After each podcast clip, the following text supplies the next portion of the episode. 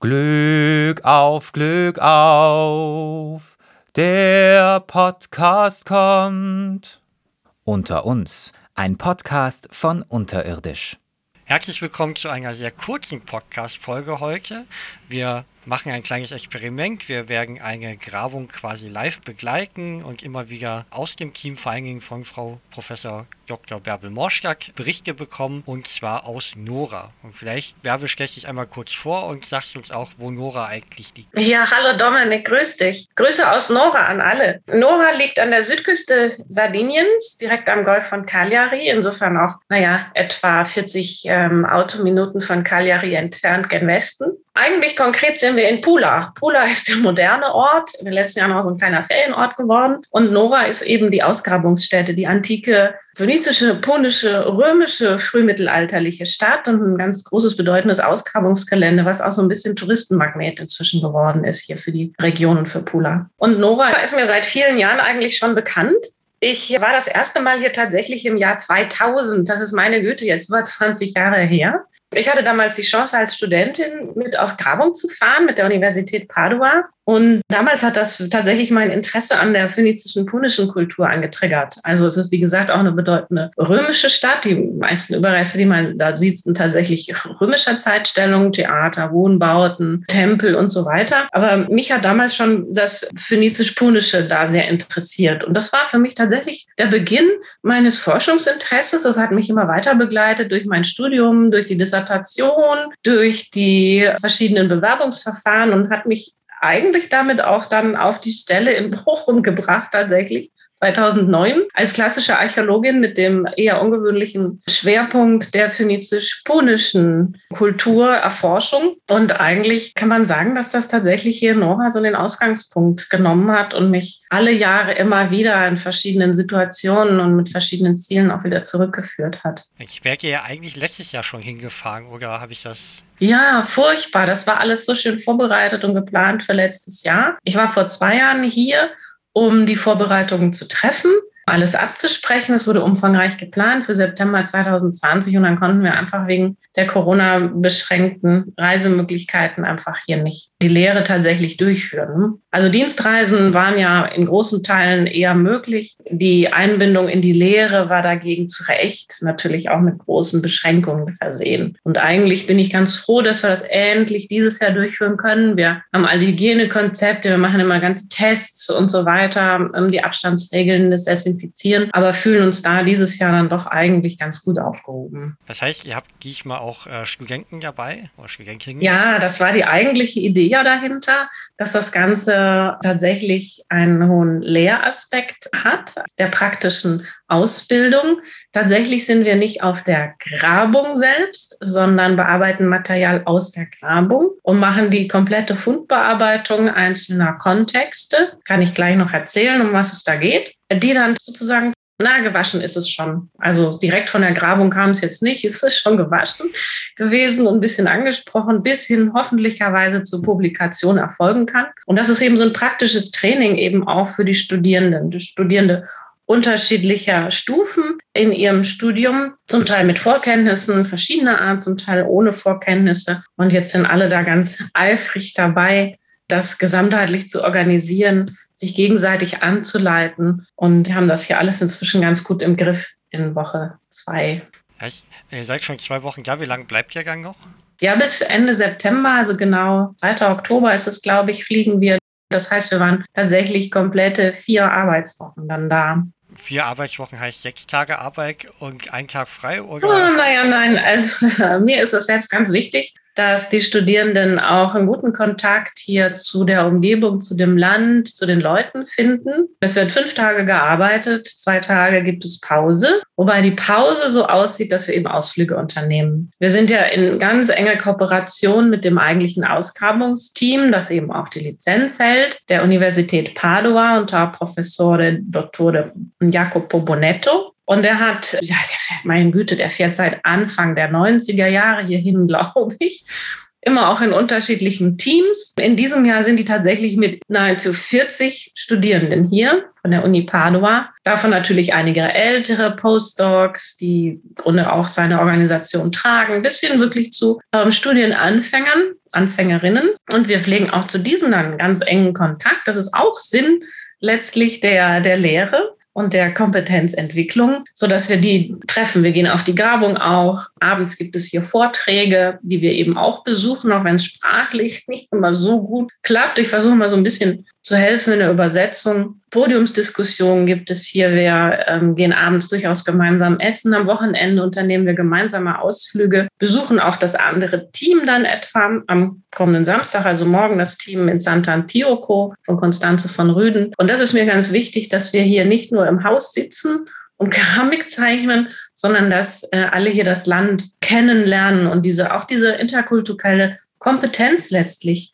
entwickeln. Was auch ganz nett ist, es gab bereits eine Grobansprache in der Datenbank, also eine vorgefertigte Anlage, ob das jetzt Amphoren, Küchenware, Kochtöpfe, Lagergefäße, Kannen und so weiter sind. Und wir haben Zugriff auf die Datenbank der Universität Padua mit einem eingeschränkten Zugriff natürlich, Gott sei Dank, nur für unseren Arbeitsbereich. Aber das sind eben auch die italienischen Bezeichnungen, also Brocca für Kanne, und Orlo für Randmündung. Und so haben wir in den ersten zwei Tagen erstmal ein Glossar erstellt, eine Liste mit Übersetzung und damit arbeiten die Studierenden jetzt inzwischen in Woche zwei sehr gut und können da zumindest schon ein paar sehr wichtige italienische Vokabeln.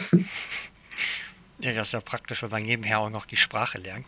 Ich würde wahrscheinlich sechs Wochen brauchen, um drei Wörter zu lernen, aber sind ja nicht alle so schlecht beim Sprachenlernen. Ah, mit Anphora und Onphora, das geht dann schon. Ja, das geht schon. Da ist der Anfang gemacht. Gibt es denn außer mit der Universität Padua noch weitere Kooperationspartner? Am Rande tatsächlich. Also es graben hier noch mehr Teams. Der Universität Genua, glaube ich, die sind zurzeit da. Mailand ist da. Auch der Universität Cagliari.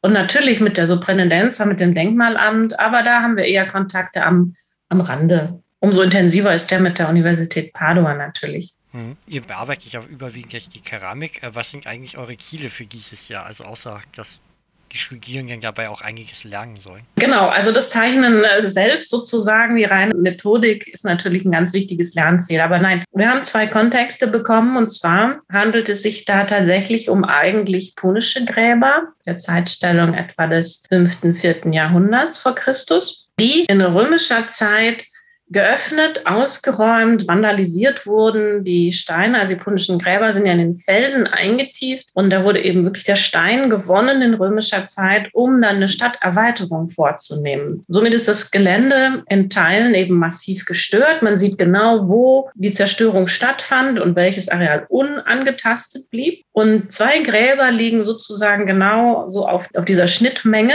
wurden also nicht als Grabanlage somit zerstört, aber dennoch ausgeräumt und dann wieder verfüllt. Und aus dieser Wiederverfüllung haben wir sozusagen das Material bekommen. Und das ist dann in verschiedenen Füllschichten auch dokumentiert worden, so dass wir hoffen, dann sehen zu können. Erstens, wann tatsächlich diese Verfüllung und eigentlich damit auch diese, diese Zerstörung und damit auch die Stadterweiterung vorgenommen wurde. Es deutet sich einiges an, dass es vielleicht die severische Zeit sein könnte, aber wir werden letztlich da wirklich die gute Datierung dann bieten können. Was für ein Material eigentlich da überhaupt zur Verfügung stand und eingefüllt wurde, inwieweit das homogen oder heterogen ist, sowohl im Material wie auch in der Datierung meinetwegen. Vielleicht kann man sogar auch die unterschiedlichen Füllschichten sogar noch fassen. Also archäologisch Während der Ausgrabung ging das wohl und es deutet sich bei uns auch ein bisschen an, dass da unterschiedliche Materialgruppen eingebracht worden sind, je nach Füllhöhe sozusagen. Also so werden wir wirklich diese, diesen Prozess dieser ähm, Zerstörung und in einem gewissen Sinne ja auch wieder Nutzung irgendwie dieser zwei Gräber eigentlich darlegen und einen kleinen, aber ich glaube wichtigen Beitrag zu der Stadtentwicklung leisten können. Kannst du einmal kurz noch sagen, was die severische Zeit ungefähr umfasst an Jahreszahlen, damit äh, späte zweite, frühe dritte Jahrhundert, eine Zeit, in der es tatsächlich relativ viel Bauaktivität dem Mittelmeerraum eben auch zugeschrieben wird, vor allem auch auf Sardinien. Gibt es dann Hinweise darauf, dass das Gräberfeld teilweise wirklich komplett weggeräumt wurde oder war das dann eher ein Versehen, dass es angeschnitten wurde und man hat an der Stelle gestoppt?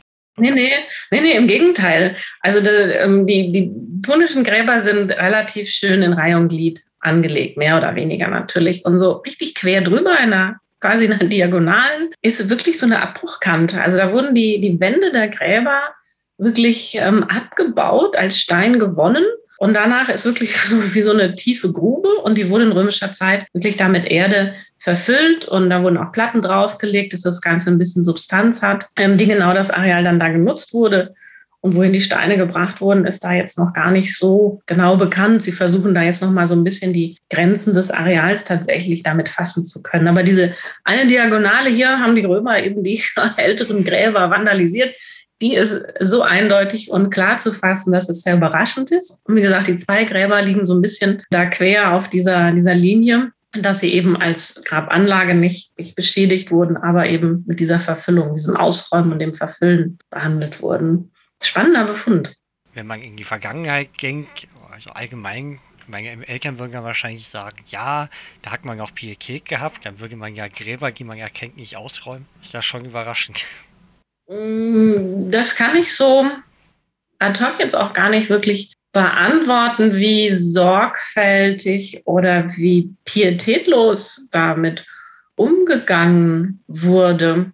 Sie wurden ausgeräumt und das Material wo das hingebracht wurde, wissen wir letztlich nicht. Also wie tatsächlich die Vorgänge waren, erschließt sich nicht. Aber letztlich der Prozess, dass ältere Gräber überbaut wurden, ausgeräumt, verlegt, zugebaut, das sieht man, glaube ich, allenthalben in der Antike. Also habt ihr jetzt im Endeffekt eher nur die römische Phase davon, weil ja im Endeffekt nicht mehr die punischen Zeugnisse vorhanden sind, außer den Gräbern selbst? Mhm. Ja, also das nach, äh, ja, jetzt nach knapp zwei Wochen können wir sagen, das scheint tatsächlich römisch zu sein. Punische Gefäße haben wir in einigen Verdachtsfällen aber auch vielleicht noch tatsächlich. Das muss aber erst noch erfolgen. Wir sind ja mittendrin gerade noch. Und mit diesen Schichtungen, da zeichnet sich auch noch nicht ab, ob das da wirklich ein chronologischer Marker ist oder ob der dann vielleicht unterschiedliche Schüttungen gemacht haben, aber relativ zeitnah. Naja, das ist natürlich auch spannend zu sehen, aber ich würde mal vermuten, dass das feinchronologisch nicht wirklich relevant sein wird. Also wirklich so, wir können eigentlich auch nicht auf Tag oder Woche oder Monat datieren. Wir werden das schon mehr oder weniger in einem Zuge erledigt haben, ne? ausgeräumt, Steingewinnung, Wiederverfüllung, vielleicht meinetwegen wenige Jahre dazwischen und so fein kommen wir mit der Keramik dann nicht hin. Worauf ich eher hoffe, sind so Verfüllschichten, dass so ein bisschen Einblick in so eine Praxis gefunden werden kann, dass nicht einfach grob alles zusammengekarrt und da rein geworfen wurde, sondern vielleicht so ein bisschen nach Arealen der Stadt oder Verfügbarkeiten, dass man vielleicht hier die Amphoren abgeräumt und da aus einem anderen Bereich der Stadt anderes Material mit, mit Münzen und Glas vielleicht dass vielleicht nicht irgendwie außerhalb einfach nur so eine Art Abfalllaufen war, den man darüber gelegt hat, sondern dass man vielleicht da unterschiedliche Prozesse fassen kann, wie sozusagen abgeräumt und verfüllt wurde. Und wie gesagt, auch wenn das fein chronologisch dann für, ja, vermutlich gar nicht so zum Tragen kommt. Gibt es denn jetzt nach so ein paar Wochen Einblick auf die Funde schon so gewisse Tendenz, ob es vielleicht auch so eine Art Selektion gibt, also dass bestimmte Materialgruppen, die man eigentlich erwarten würde, gar nicht da vorkommen? Hm, also eigentlich bisher würde ich sagen, haben wir von allem ein bisschen was. Wir haben Amphoren in großer Menge. Ich glaube, sie wurden heute einige davon gewogen. Wir liegen dabei deutlich über 60 Kilo schon an Amphorenscherben. Wir haben sehr viel Küchenware, Kochgeschirr, ein wenig Teresigilater haben wir auch. Und dann haben wir tatsächlich schöne Lampen. Die werden wir dann eigentlich ganz gut fassen können in der Einschätzung etliche Münzen sogar. Leider, so wie wir es jetzt sehen, so korrodiert, dass wir die nicht näher fassen können. Und einiges an Glas tatsächlich. Ne? Sehr, sehr schönes, natürlich ähm, stark angefressenes, korrodiertes, zersplittertes Glas. Das sind im Wesentlichen so die wahren Gruppen. Abgesehen davon dann natürlich auch noch unterschiedliche Knochen. Das ist jetzt gar nicht so unser Arbeitsgebiet. Damit werden wir uns nicht befassen. Aber geguckt haben wir natürlich trotzdem mal. Und ähm, da scheint auch alles Mögliche vorhanden zu sein. Vielleicht auch aus der Ursprungsbelegung des Grabes, vielleicht sogar. Hm. Tatsächlich, was zu deiner Frage vorhin zurückführen würde, vielleicht, wie damit umgegangen wurde. Ja. Aber da sind wir nicht kompetent genug. Dann haben wir einige Dachziegel auch drin, einiges an Putz Das sind so die großen Warngruppen eigentlich, die sich jetzt gerade abzeichnen. Ja, vielleicht können wir ja, was äh, die Zusammensetzung angeht, in den nächsten zwei Wochen schon ein bisschen mehr erfahren, was sich dann noch abzeichnet.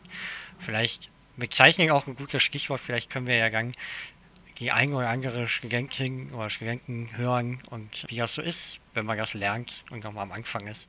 Ja, unbedingt. Ähm, das machen wir auf jeden Fall.